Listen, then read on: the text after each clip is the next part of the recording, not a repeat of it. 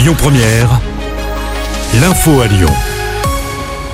Bonjour à tous. À la une, le discours de politique générale de Gabriel Attal a débuté dans un contexte de colère du monde agricole. Le Premier ministre doit faire des annonces dans les prochaines minutes devant l'Assemblée nationale. Eux maintiennent la pression. Comme hier, plusieurs routes rhodaniennes sont bloquées par les agriculteurs.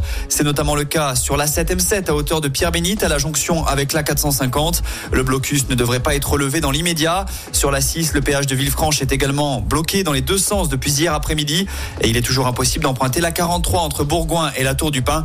Idem concernant le péage de Saint-Quentin-Falavier dans le Nord-Isère. À noter que le président de la FDSEA Loire a annoncé à nos confrères du Progrès vouloir bloquer Lyon à partir de ce soir. Pour cela, la fédération va envoyer des tracteurs via la 89 jusqu'à la tour de Salvani. Le blocus devrait durer jusqu'à jeudi soir.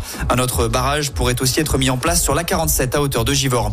Et puisqu'on parle des routes, le tunnel sous Fourvière a dû être coupé dans les deux sens ce matin. C'est une moto en feu qui a provoqué ce désagrément. L'incendie a eu lieu vers 9h. Aucun blessé n'est à déplorer, mais une cinquantaine d'automobilistes ont été évacués le temps de l'intervention des secours.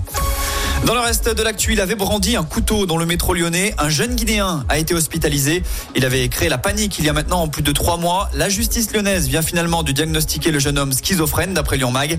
Rappelons que le 11 octobre dernier, le mis en cause avait sorti une lame de 30 cm au niveau de la station de la Guillotière avant de monter dans un bus.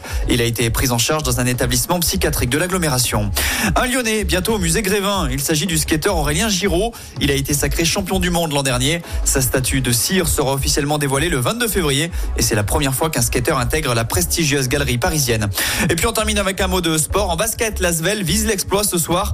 Les Villeurbanais accueillent Fenerbahçe pour le compte de la 24e journée d'Euroleague. Ça va se jouer à la LDLC Arena de Dessine à 20h, une salle dans laquelle l'Asvel n'a toujours pas gagné.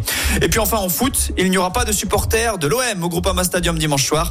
La préfecture du Rhône a interdit cet après-midi le déplacement des fans marseillais. Elle craint des troubles à l'ordre public. Rappelons qu'en octobre dernier, l'Olympico avait une première fois été reporté suite à des incidents dans et aux abords du stade.